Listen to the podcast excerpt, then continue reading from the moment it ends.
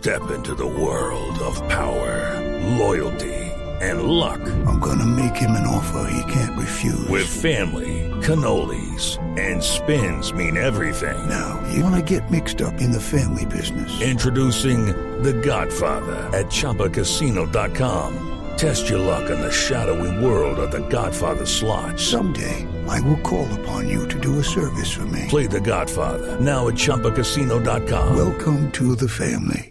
No purchase necessary. VGW Group. Void where prohibited by law. 18 plus. Terms and conditions apply. Congreso acaba de darle el primer espaldarazo al proyecto que avala la doble militancia para los legisladores del país. Nos explica Simón Salazar.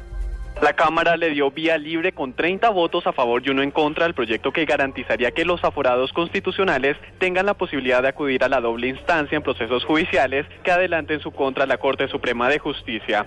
Al respecto, la representante Angélica Lozano. Es un derecho interno que está en la Constitución y también en los pactos internacionales.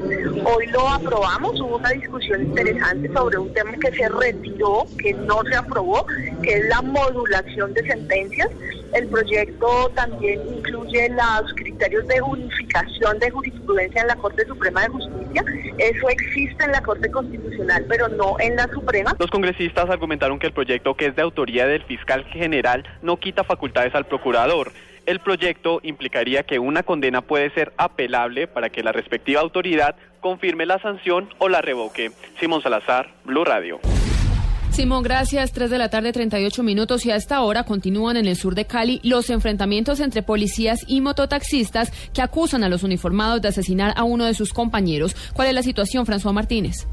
De acuerdo con Oscar Jiménez, mototaxista del suroeste de Cali, los enfrentamientos con la policía se originaron porque la autoridad asesinó a un joven conocido como Piercing cuando efectuaba operativos contra ese gremio. Estábamos trabajando, entonces vino un amigo y nos dijo, oh, que están los guardas. Cuando bajamos, escuchamos tres tiros. Vimos y venían cuatro tombos detrás de un pelado dándole bala. Uno de ellos le pegó dos tiros, uno al costado y uno en la espalda. Médicos del Hospital Universitario del Valle rechazaron que algunos mototaxistas intentaron ingresar al centro médico de manera violenta porque su compañero había fallecido, el vocero Héctor Osorio. Aquí llegaron unas personas en unas motos, no sabemos quiénes eran, eh, hicieron unos disparos. Pedimos el favor de nosotros que somos personas que trabajamos en salud, no hayan dificultades con nosotros, porque nosotros lo que hacemos es salvar vidas. Por ahora, la policía no se pronuncia al respecto de estos hechos. Desde Cali, François Martínez, Blue Radio.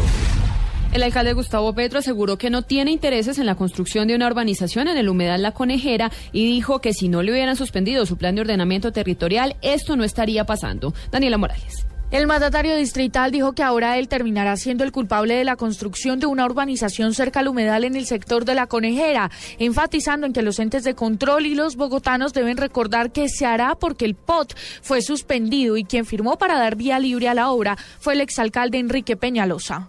La Reserva Forestal del Norte iba a ser tumbada por los constructores. Y esta persona, que es el alcalde de Bogotá, antes de ser alcalde, puso una demanda por desacato a la justicia que salió favorable, gracias a lo cual la CAR constituyó la Reserva Forestal del Norte Tomás Van der Ham. Ahora yo soy el destructor de la conejera, obra y gracia de unos politiqueros que están buscando votos. El alcalde por esto hizo un llamado al Consejo de Estado para que reviva el plan de ordenamiento territorial que impide precisamente lo que él ha llamado invasiones en zonas de reservas naturales. Daniela Morales, Blue Radio. En información internacional, el presidente de Estados Unidos, Barack Obama, destacó la labor de los trabajadores sanitarios en África Occidental que regresaron a su país después de combatir el brote de ébola y aseguró que todos merecen ser tratados como los héroes que son.